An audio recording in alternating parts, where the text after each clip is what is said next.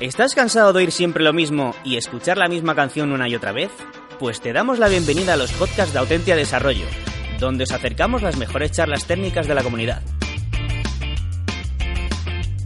CAS 2018 Diseño ágil de producto para terceros. ¿Es posible? Por Carlos Iglesias. Estoy al fondo. Bueno, gracias a todos eh, por venir. Quería empezar explicándoos una cosa que me pasó eh, este año. Para mí el día 11 de mayo pasará a mi historia personal porque fue el día que me hice la vasectomía. No sé por qué os reís. Pasará a la historia, como decía, porque fue el día que me hice la vasectomía y ese día, el 11 de mayo, coincidió con la segunda entrega de un proyecto muy importante, de un cliente muy importante que tenemos, que venía de pasarlo muy mal en una experiencia previa con un proveedor, eh, desarrollándole un proyecto que no, que no salió bien. Ganamos un concurso, ganamos el, el, proyecto y el día, justo el día que me estaban haciendo una vasectomía, teníamos la segunda entrega, que era una entrega muy importante. ¿no? Entonces, bueno, yo me, yo me fui a la clínica el doctor Tartaglia, un italiano muy guapo, eh, me dijo que, sí, que sería cirugía ambulatoria, que sería rápido meterme un pinchacito y es fácil, un cortecito. Bien, perfecto, me voy para allí, me, hacen ponerme la bata esa que te quita toda tu dignidad, me tumban en, el, en, la, en la camilla, entro en el quirófano, me ponen en una postura indigna, hacen sus cosas. Tampoco voy a entrar en detalles aquí, no creo que habéis eh, venido a escuchar esto. Gracias. Gracias. Ah, hacen sus cosas, hacen lo que tienen que hacer, un profesional, ¿no? Hacen su, su, trabajo. Y bueno, acaban y justo cuando salgo, pues, ¿qué, es lo primero que hago cuando salgo del quirófano y me llevan a, a, donde tenía yo mis cosas? Pues agarrar mi móvil y mirar, ¿no? Y de repente me encuentro un WhatsApp en tiempo real, que es este de aquí, de el cliente, el, responsable del proyecto del cliente, me estaba enviando un WhatsApp en tiempo real. Os lo he transcrito porque está en catalán y no se entiende nada. Eh, lo que me decía es, estoy flipando mucho. Yo le contestaba con una sonrisa, como diciendo normal, ¿no? Haciendo un poco, un poco chulo. Sois un espectáculo, dice. Eh, ya he felicitado a Jordi, Jordi es mi socio. Y, por cierto, ¿no estás nunca en la oficina? Creo que estoy más yo que tú. Eh, demasiados líos, no me pareció que procediese a explicarle la situación tal y como estaba en ese momento. Me vuelvo a hacer un poquito el chulo, saco pecho vía Agile, my friend, Agile es el camino. Ágiles lo sois, qué ritmo, qué ritmo y qué calidad. Dice, ¿vale? XXX es una persona de sistemas. Él me dice, esta persona de sistemas está flipando, no se lo puede creer. Es como ver a Messi después de estar con Prosineki mucho tiempo. Nos dice, ¿vale? Desde mi, desde mi dignidad, sobre todo, me alegro por ti, pero en realidad yo estaba así, ¿no? Yo estaba así, estaba, estaba emocionado. Por la entrega también, pero en realidad era por otra cosa, ¿no? Entonces, bueno, eh, ¿Qué quiero decir con esto? Voy a sacar esta imagen de aquí porque es un poco... ¿Qué quiero decir con esto? Al final, ¿por qué? ¿Por qué hacemos? ¿Por qué nos esforzamos tanto en, hacerlo ágil? Para mí el por qué es un poco eso, ¿no? ese over delivery a cliente, esa satisfacción de cliente, ese hemos entregado a tiempo lo que necesitabas con un nivel de calidad que te parece eh, excelente. ¿no? para mí esa es la razón. ¿vale? Entonces yo... Eh, os vengo a dar mi opinión, en mi experiencia. Espero que no saquéis nada de aquí eh, como si fuera un dogma o una metodología a seguir, pero os voy a explicar un poco por qué creo que nos funciona a nosotros en nuestro contexto. Y básicamente me gusta la metáfora del de, eh, banquito este, porque este banquito, de alguna manera, yo creo que se trata de tres cosas. ¿no? Por una parte está la metodología, que es muy importante. Por otra parte está la técnica, que es algo que en foros como este se suele obviar. Afortunadamente este año creo que no está sucediendo. Y por otra parte está la cultura. Yo quiero entrar un poco en cada una de estas tres patas un poquito en profundidad y explicaros con casos concretos en nuestra experiencia el por qué. ¿no? También hay un ingrediente secreto que solo lo desvelaré al final, así que si os vais os lo perdéis. ¿Vale? Muy bien. Metodología. Antes que nada quiero poneros un poco en contexto, ¿vale? Explicaros. En Runroom somos 50 y pico personas, mm, algo menos de la mitad de la plantilla se dedica a hacer eh, marketing digital, performance media, redes sociales, todo esto. Y la otra, más de media mitad de la plantilla, se dedica a hacer desarrollo de producto, producto a medida, producto digital, ¿no? Proyectos proyectos se dedica a hacer. ¿no? Tenemos tres equipos de desarrollo de productos muy diversos, valoramos mucho la diversidad, gente de, distintas procedencias, distintas formaciones, eh, y son equipos multifuncionales. Típicamente, pues tenemos un par de diseñador, diseño UX UI integrados. Son gente, son, intentamos buscar team players, gente lo que dicen los yankees T-shape, ¿no? En forma de T. Gente con mucha, una mirada muy horizontal y una especialización también. Hibridan mucho hacia otras disciplinas, hacia los otros roles funcionales. Básicamente tenemos tres grandes roles funcionales. Uno es diseño UX otro es backend, otro es frontend. Y está el product owner como parte del equipo, un product owner proxy. En estos equipos pueden llevar hasta dos grandes proyectos. Fijaos que al final podemos hacer que en función del proyecto mm, hacer una configuración, pues a lo mejor más técnica, a lo mejor más de diseño, a lo mejor a pares, y podemos estar llevando dos proyectos a la vez dentro del mismo equipo, ¿no? O un, o un solo proyecto. Nos permite bastante flexibilidad, es algo que hemos ido cambiando, iterando con el tiempo, y los equipos han decidido que esta era la mejor configuración al final.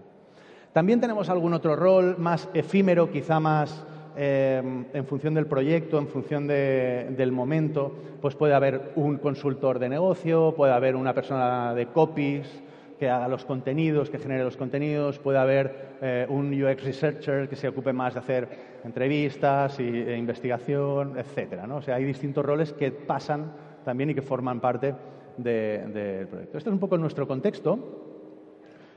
Em, y esto es un poco un tipo de proyecto tipo. No todos son así ni de lejos y tampoco todos los proyectos mm, son iguales. O sea, cada, cada uno tiene su propio workflow, os diría, ¿no? Pero sí que típicamente nos encontramos con algo así, ¿no? Tenemos como una primera mini fase que es lo que llamamos el inception, que es, no es otra cosa que el aterrizaje mínimo del proyecto para poder tener una planificación.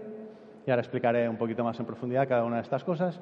Tenemos un sprint cero que suele ser de una semana, que nos va a preparar el que podamos desarrollar mm, de forma, entregar valor de forma eh, constante.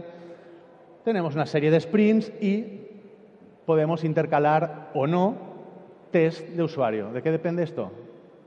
De la pasta. Pues si el cliente tiene dinero para eh, validar con test, pues lo hacemos. Y si prioriza más el alcance que la validación de hipótesis, pues no. por eso os digo, depende mucho del proyecto. También hay proyectos que ni siquiera hacemos el inception, que arrancan con un test de usuario, extraemos insights, sacamos ahí una estrategia y empezamos a iterar producto. son, trabajamos en proyectos muy distintos donde cada uno es de una forma.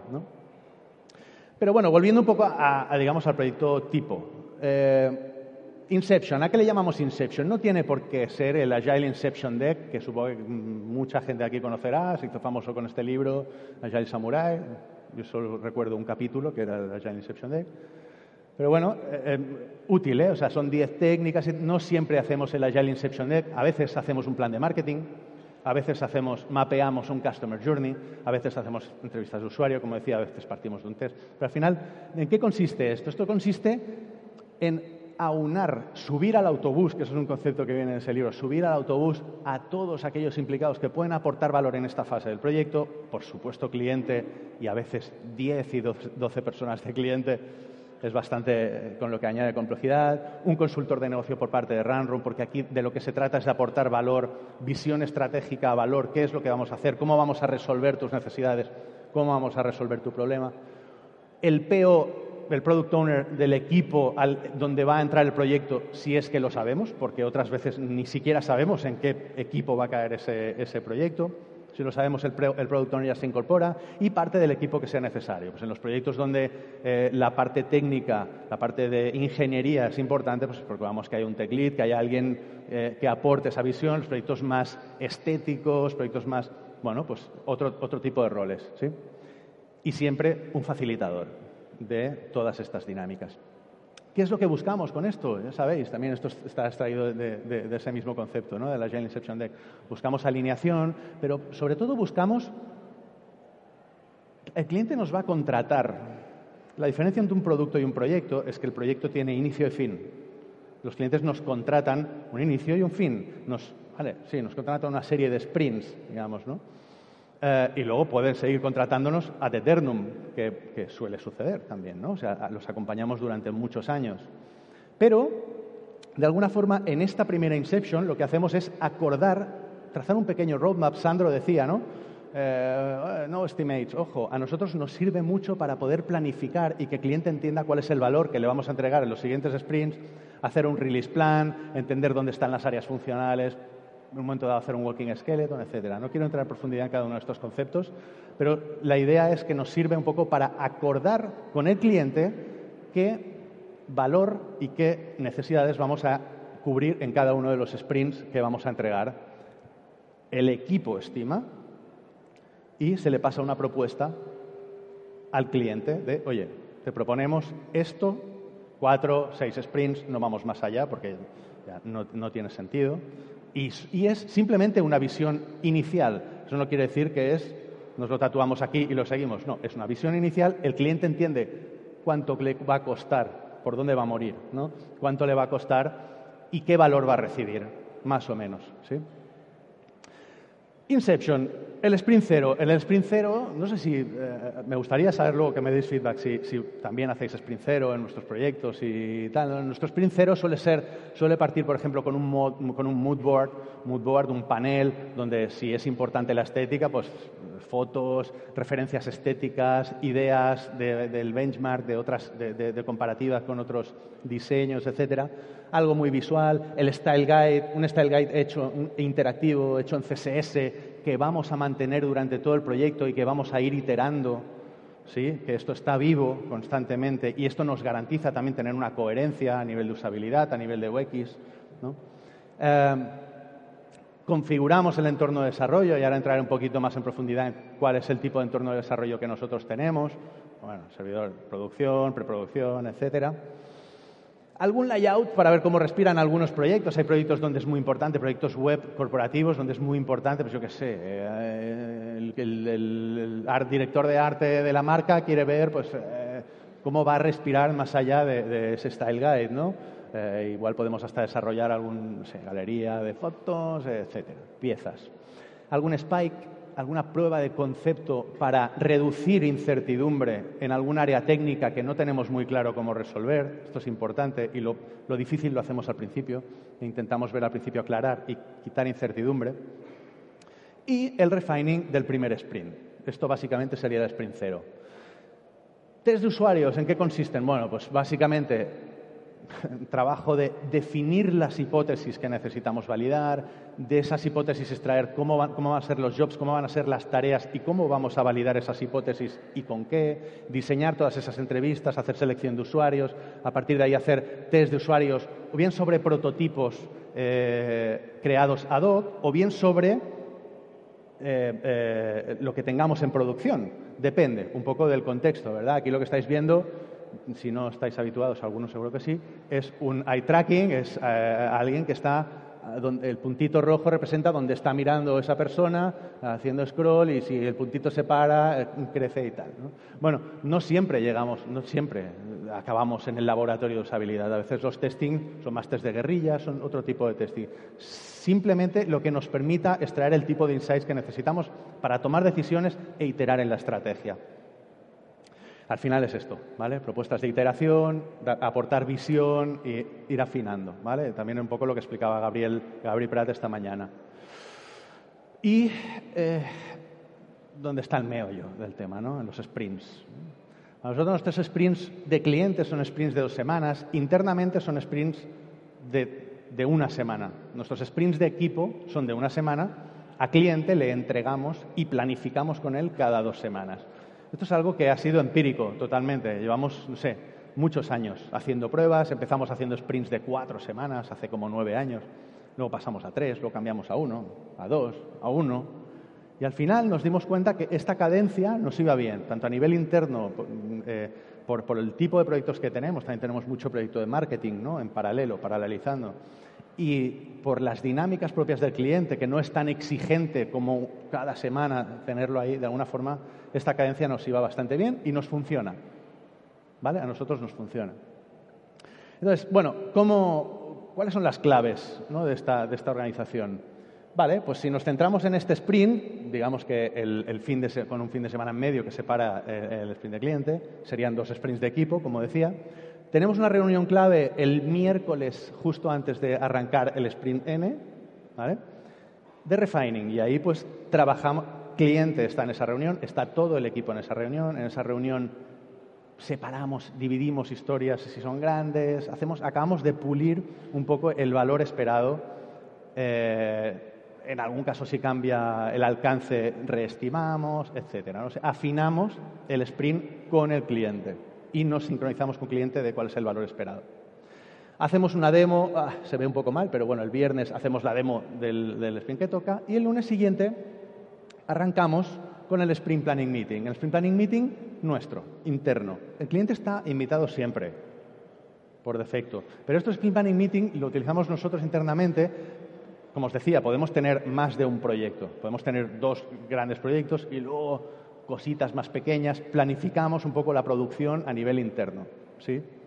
De toda la semana y comprometemos esa, producción. Eh, hacemos refining el último miércoles y así sucesivamente, la demo, etcétera, etcétera, etcétera. Por supuesto, cada día el equipo hace su daily, se sincroniza, al final del sprint de cada semana hace su retro para mejorar, tal, ¿vale? Bueno, esto es más o menos un poco la, metodología. Al final lo que pretendemos, ah, se ve bastante mal, pero bueno, lo que pretendemos es eso, desarrollar de forma iterativa e incremental. Lo que estáis viendo aquí es el primer sprint de, la, primera entrega de, para, de un hotel. No recuerdo si es la página de una habitación de un hotel. Aquí incorporamos un buscador mm, con un sistema de tal, fuimos añadiendo, es decir, incrementando funcionalidad e iterando funcionalidad ya entregada en previos sprints. Ambas cosas. No se ven muy bien, pero bueno, cambia el call to action, los mismos módulos, etcétera. Hay pequeñas variaciones o grandes variaciones, depende. Si hacemos un test de usuario y ese test nos indica que tenemos que variar, variamos, ¿no? Al final lo que queremos conseguir es esto, ¿no? ¿De dónde venimos? Venimos de probar muchas cosas. Venimos de hacer eh, waterfall eh, de libro pasando post-its por una pared. Lo hemos hecho. ¿Eh? Lo hemos hecho. Hace nueve años es lo que hacíamos y eso nos sirvió para entender qué es lo que estábamos haciendo mal. También venimos de probar.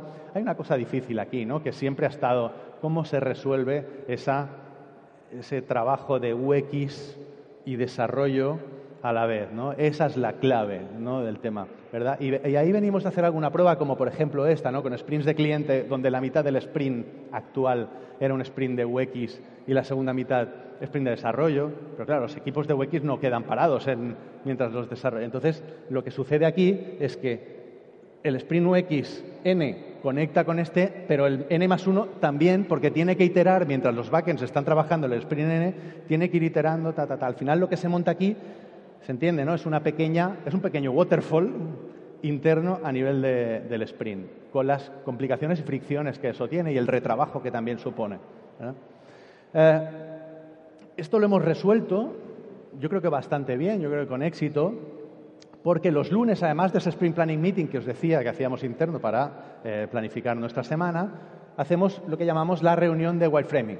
La hemos llamado así, somos súper creativos y la hemos llamado reunión de wireframing, donde ahí sí está el cliente, porque además puede que hagamos más de una reunión de wireframing. Si estamos llevando dos proyectos en paralelo, puede ser que una parte del equipo esté. ¿sí?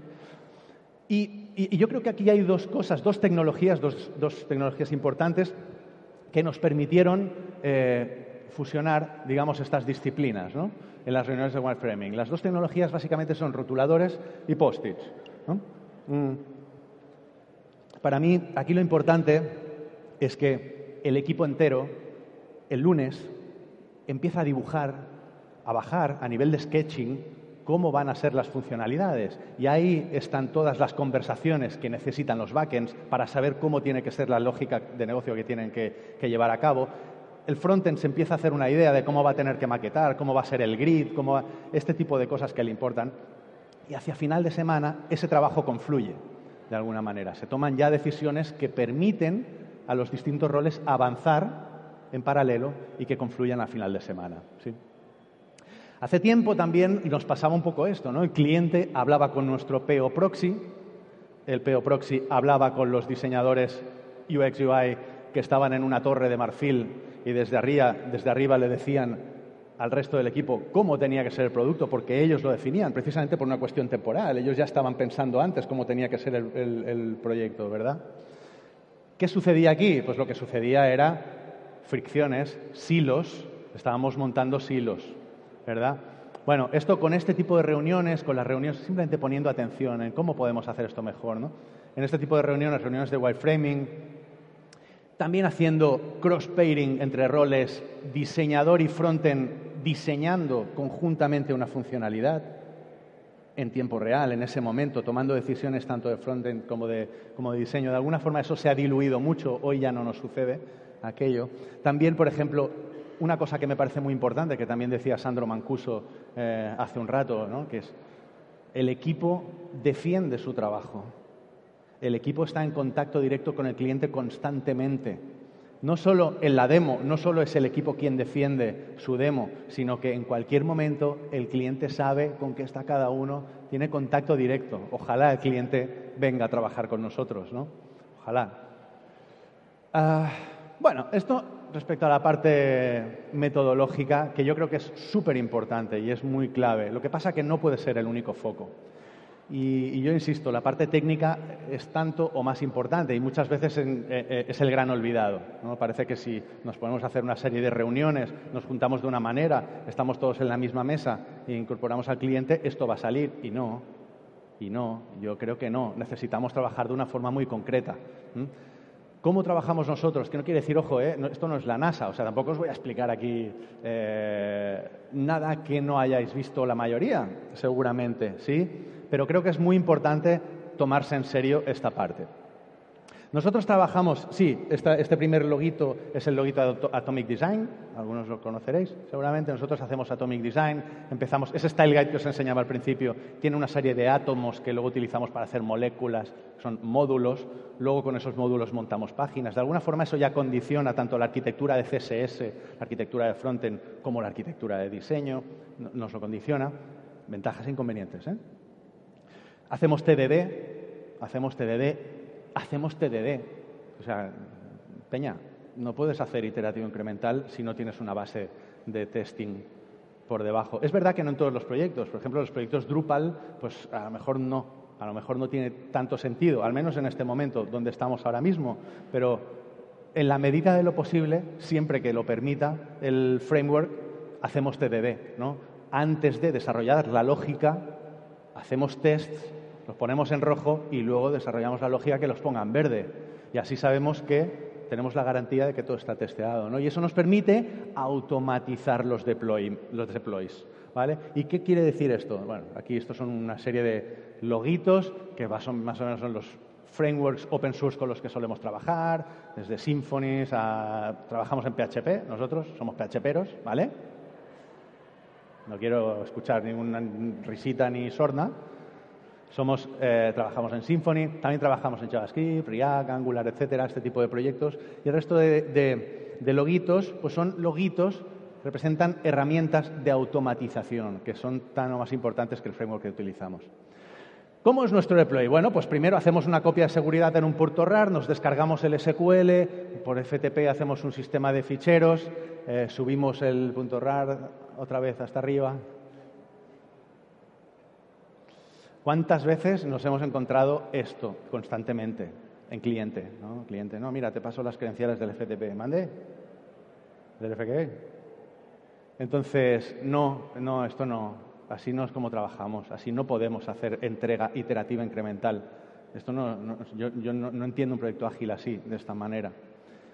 ¿Cómo trabajamos? Y me meto un berenjenal aquí, porque no sé si el foro no sé si el foro es el que toca, pero es que yo creo que es muy importante que hablemos de esto. Creo que es súper importante que hablemos de integración continua.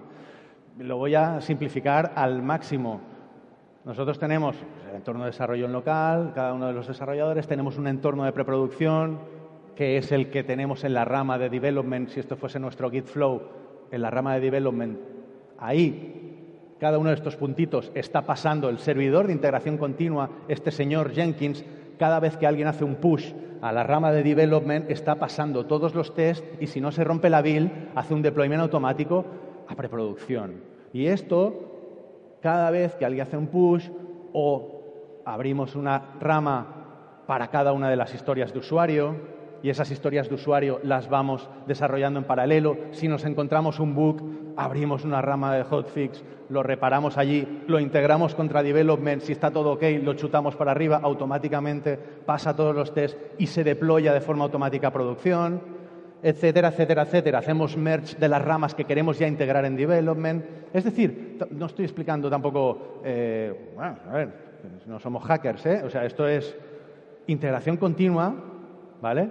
Y al final lo que tenemos es un sistema que nos permite mucha rapidez, seguridad y ahorro.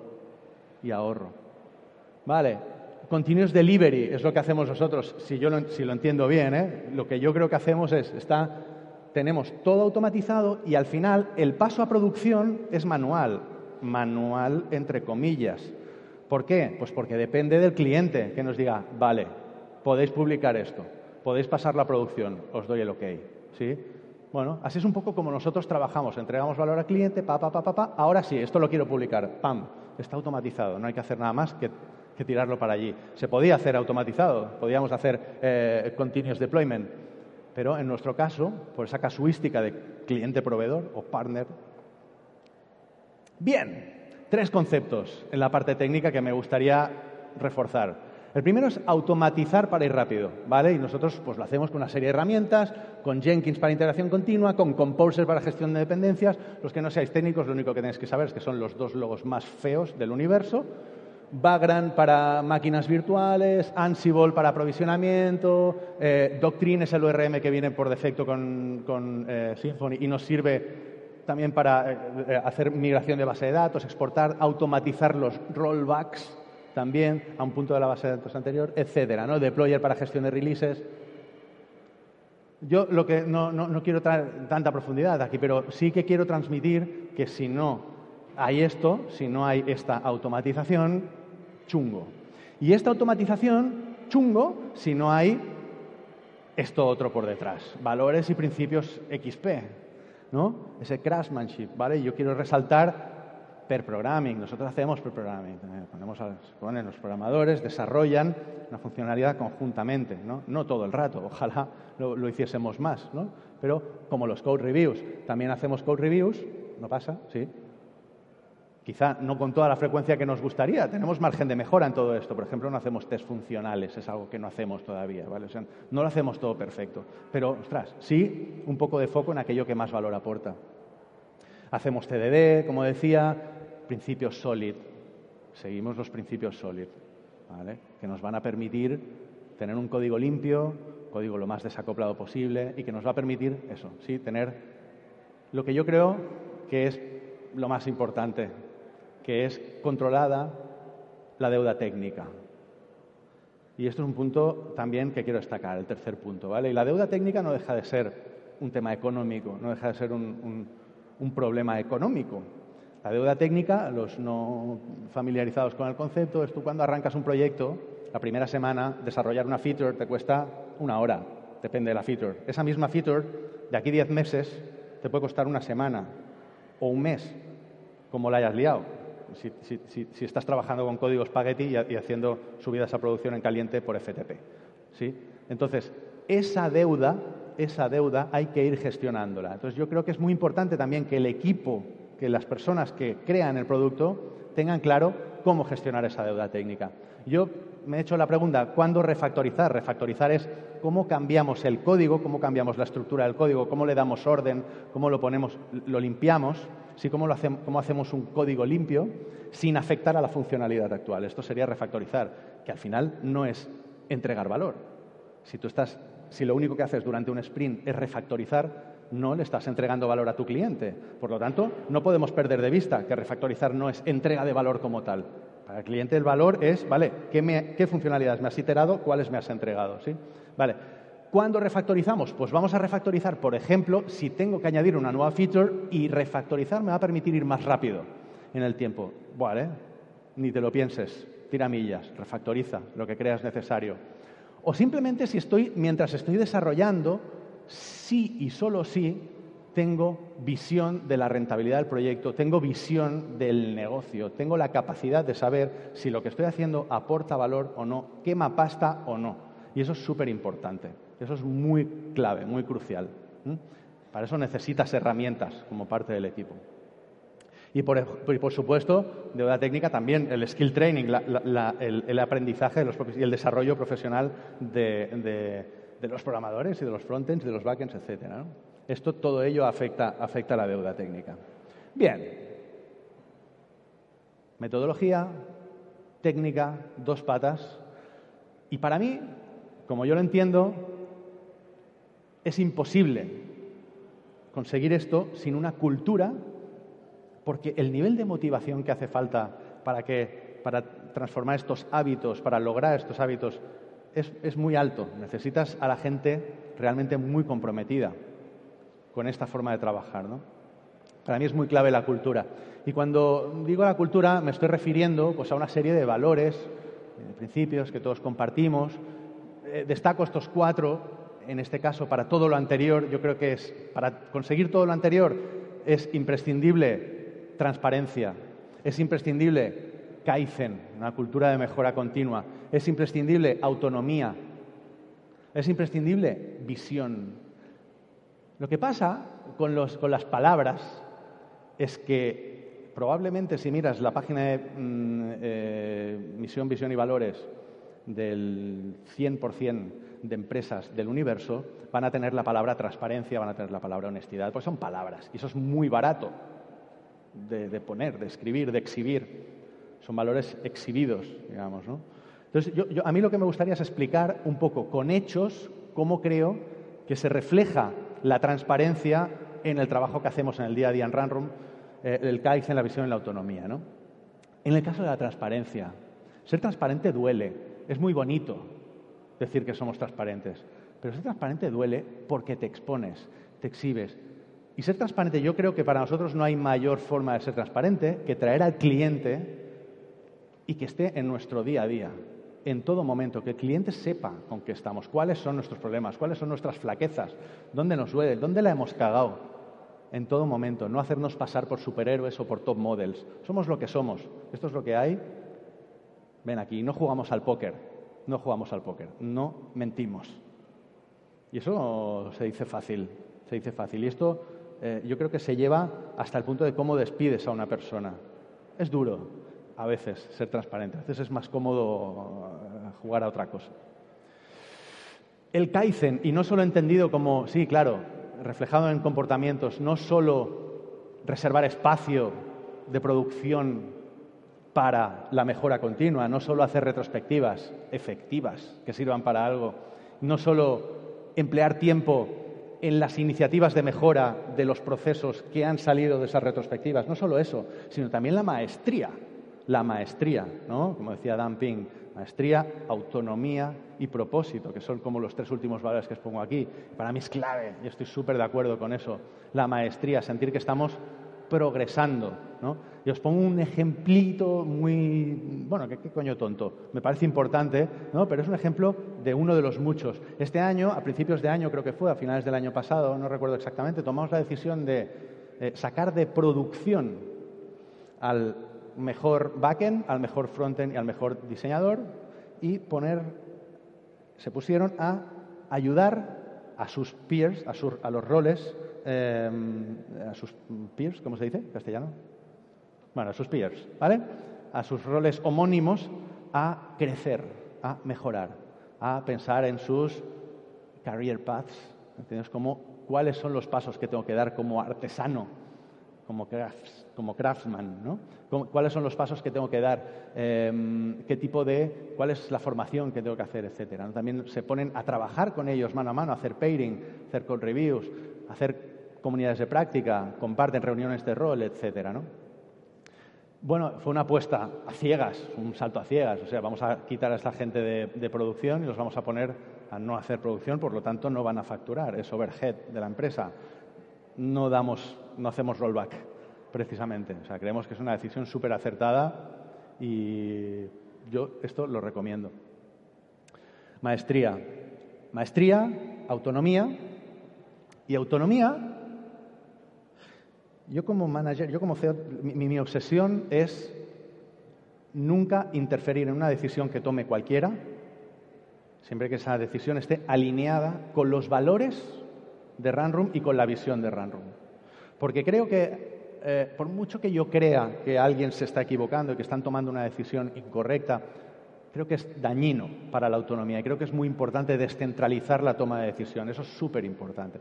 Y les estamos pidiendo a los equipos que tomen decisiones de producto y eso requiere un empoderamiento. Y utilizamos la palabra empoderamiento, en mi opinión, a veces de una forma bastante chunga. Porque para empoderarme, aparte de darme responsabilidad, me tienes que dar herramientas. ¿Vale? Autonomía. Los equipos en Runroom eligen quién es la persona que entra en el equipo en un proceso de selección. Se vienen, vienen los finalistas del proceso, vienen a hacer un desk surfing y es el propio equipo quien decide, nos quedamos con este. Con lo cual, la persona que entra sabe que el equipo le ha aceptado, el equipo sabe que ha elegido a esa persona y va a hacer todo lo posible por integrarla. Y también es un mensaje que lanza la propia cultura. Tomad decisiones, tomemos decisiones. ¿sí? Eh, como este ejemplo, un montón de ejemplos. ¿no? Eh, también son los equipos quienes deciden cuándo una persona tiene que salir del equipo por underperformance, como decía Sandro Mancuso esta mañana. Estoy 100% de acuerdo. Y eso es un acto de responsabilidad muy heavy y también define mucho la cultura, ese comportamiento. Pero no puedes ser autónomo si no tienes visión. ¿Y qué, a refiero con visión? Ya no solo, vale, dentro de este proyecto, cuáles son los objetivos de proyecto que hemos definido en ese Inception, en ese roadmap estratégico, ya no solo eso, sino también lo que decía antes, necesito herramientas para saber si lo que estoy haciendo tiene sentido o no. Si la decisión de regalarme con una feature toca o no toca. O ahora toca ceñirnos, acortar el scope, hacerle entender al cliente, chico, esta funcionalidad ahora no toca. No toca porque mira, ¿ves? ¿Ves lo que pasa? Que nos vamos. Vale, y esto necesitas herramientas. Y, esas herramientas hay que implementarlas y las tienes que tener y tienes que saber exactamente cuánto te está costando ese proyecto, cuál es el margen que te queda ¿sí? dentro de cada uno de los proyectos. Ojo, es una opinión, ¿eh? O sea, esto es algo que nosotros hacemos y desde que lo hacemos hemos notado un gran cambio. Y bueno, eh, yo creo que ha llegado el momento, no sé por qué no pasa, de... Ah, bueno, no, antes de esto, yo os he dicho estos cuatro valores. Estos cuatro valores son como un poco ejemplificadores, son muy eso, ¿no? Maestría, autonomía, propósito. Pero una cultura, como yo entiendo una cultura ágil, que respalda todo esto y que consigue, que consigue ese wow, es precisamente una cultura con colaboración, ¿no? valores de colaboración, de co-creación, de honestidad, tiene mucho que ver con la transparencia, conciliación, de diversidad. Es importante tener equipos diversos. Ojo con el culture fit con el culture fit. La diversión. Nos tenemos que divertir, nos lo tenemos que pasar bien, nos tenemos que querer, tenemos que ser amigos. Gente, de verdad, o sea, yo, yo creo en esto, yo creo en que es importante que nos queramos, que nos respetemos, que estemos cómodos trabajando juntos, no solo ir allí. Al menos yo no sabría desarrollar software, desarrollar proyectos de éxito de esta manera. La creatividad, la adaptabilidad, adaptarnos al cambio constantemente, probar cosas nuevas constantemente, el compañerismo, el coraje, todos estos valores son para mí los que definen un poco una cultura necesaria para, para desarrollar proyectos de forma ágil para terceros y, quitaría lo de para terceros.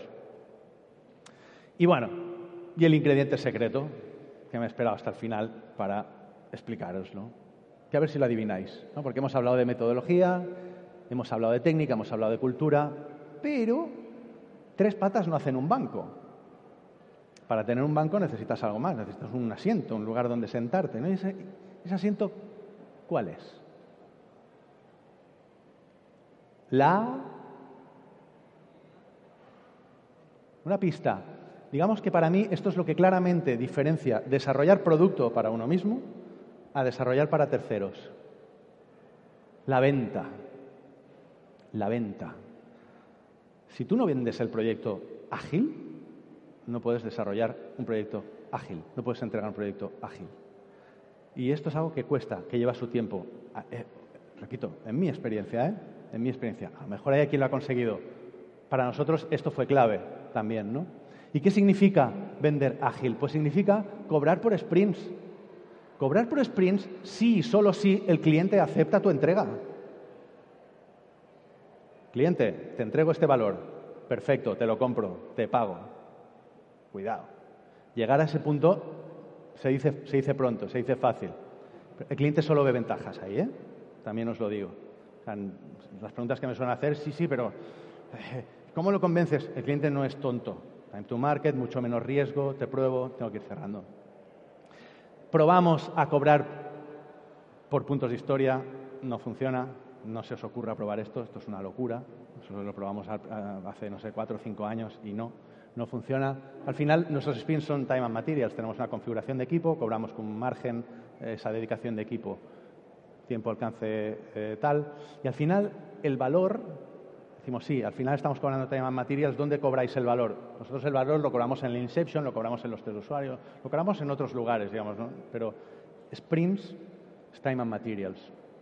Y sobre todo destacar que para hacer esto necesitas confianza. A nosotros nos costó varios años atrevernos a vender un proyecto ágil. Varios años de pasar post-its por la pared. Mucha labor didáctica. Os pongo, cierro con esto. Un breve ejemplísimo, un, brevísimo ejemplo. Eh, le estábamos pidiendo a un cliente una LAN, eh, una LAN to LAN para hacer nuestro sistema de deployment automatizado. El cliente nos decía, ah, eso es muy complicado, os voy a pasar una VPN y tal. ¿no? Y nuestra respuesta fue, oye, mira, vale, en un proyecto similar al vuestro, el de no sé qué, en ocho meses de desarrollo hemos hecho hasta 1.300 deploys automáticos. Esto supone, si imaginad que usamos cinco minutos para cada uno de esos deploys, son 13 jornadas de una persona full time, sin contar los errores humanos que nos vamos a encontrar por el camino y el rework que hay. El cliente necesita labor didáctica, necesita que le expliques y para eso tienes que tenerlo tú claro también. Eso es lo difícil de hacer una venta ágil.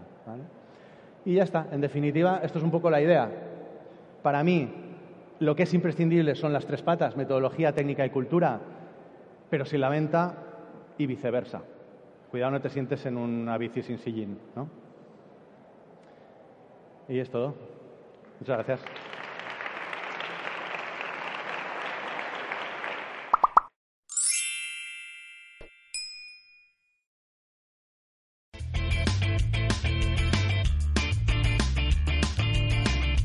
Si te ha gustado el podcast y quieres estar a la última en tecnología, suscríbete a nuestro canal de iVoox y escúchanos donde quieras. Para más información, autentia.com.